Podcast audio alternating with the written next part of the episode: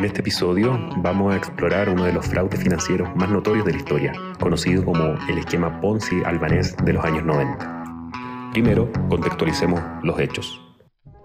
En la década de 1990, Albania, país situado en el sudeste de Europa cuyas costas son bañadas por el mar Adriático, se encontraba en un momento de transición política y económica. Después de décadas de vivir bajo el régimen comunista, el país se estaba abriendo al mercado y adoptando reformas económicas para hacer frente a una situación de pobreza y desigualdad que afectaba a gran parte de su población.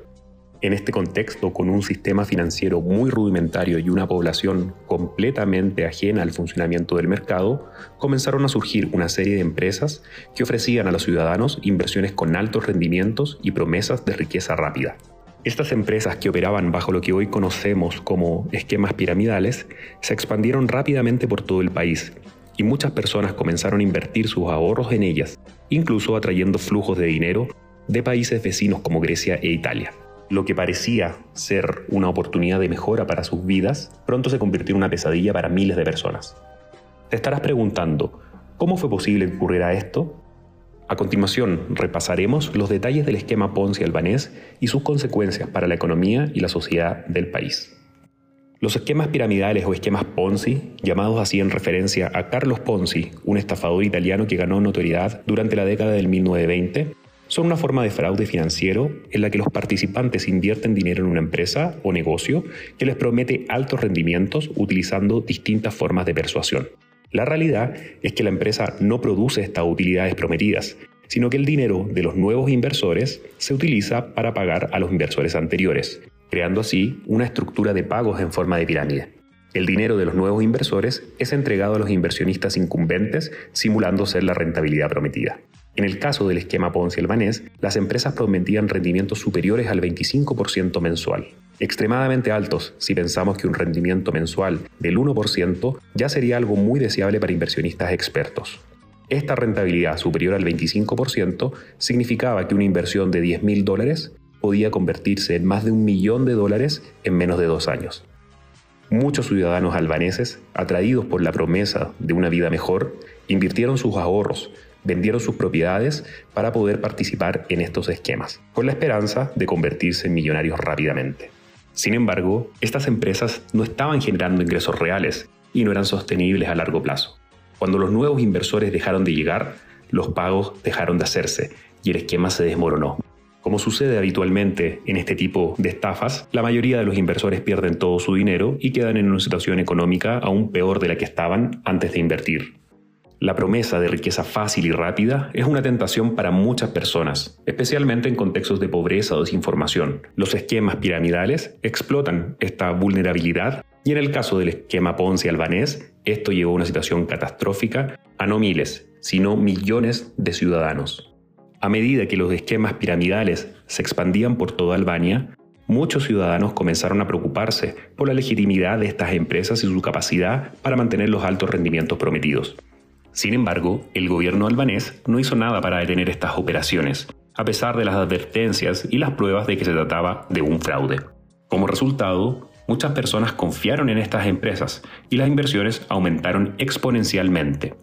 Cuando los esquemas comenzaron a colapsar, el gobierno albanés no pudo hacer nada para detener la crisis financiera que se avecinaba. La falta de regulación y supervisión del gobierno permitió que el esquema Ponzi albanés prosperara y cuando la burbuja explotó, la economía del país se vio gravemente afectada. En 1996, la burbuja del esquema Ponzi albanés finalmente explotó.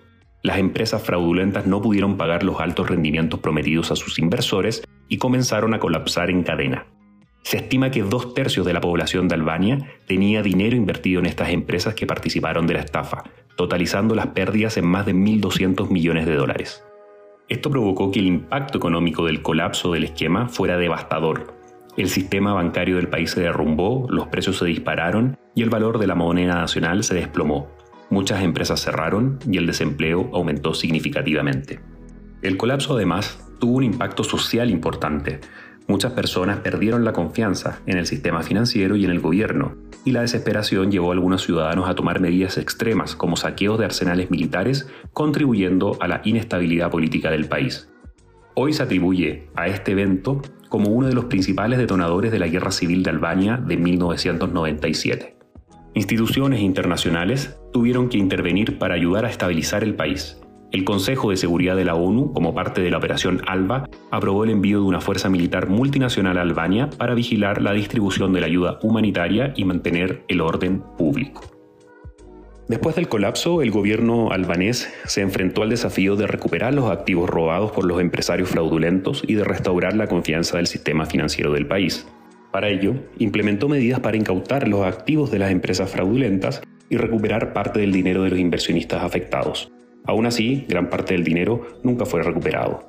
Algunas personas involucradas en el esquema fueron arrestadas y procesadas, aunque muchas lograron escapar y no llegaron a ser procesadas nunca. Pese a que se implementaron políticas para estabilizar el sistema bancario y restaurar la confianza en el gobierno y el sistema financiero, los efectos a largo plazo del colapso del esquema Ponzi albanés aún se sienten en la economía del país. La inestabilidad política y la falta de confianza en este sistema han hecho que el crecimiento económico en Albania sea más lento que en otros países de la región.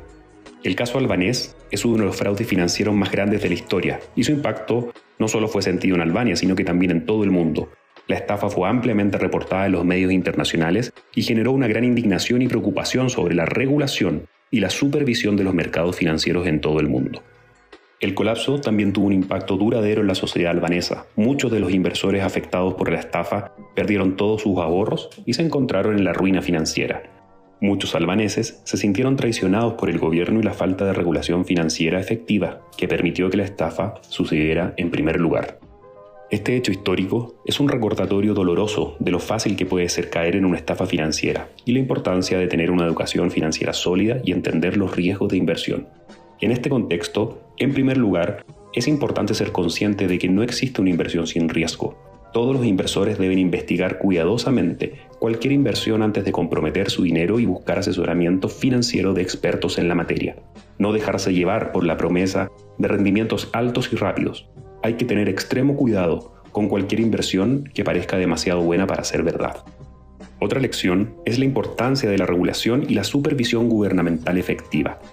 En este caso, el gobierno no pudo proteger a los inversionistas y prevenir el colapso financiero mediante la regulación y supervisión adecuada.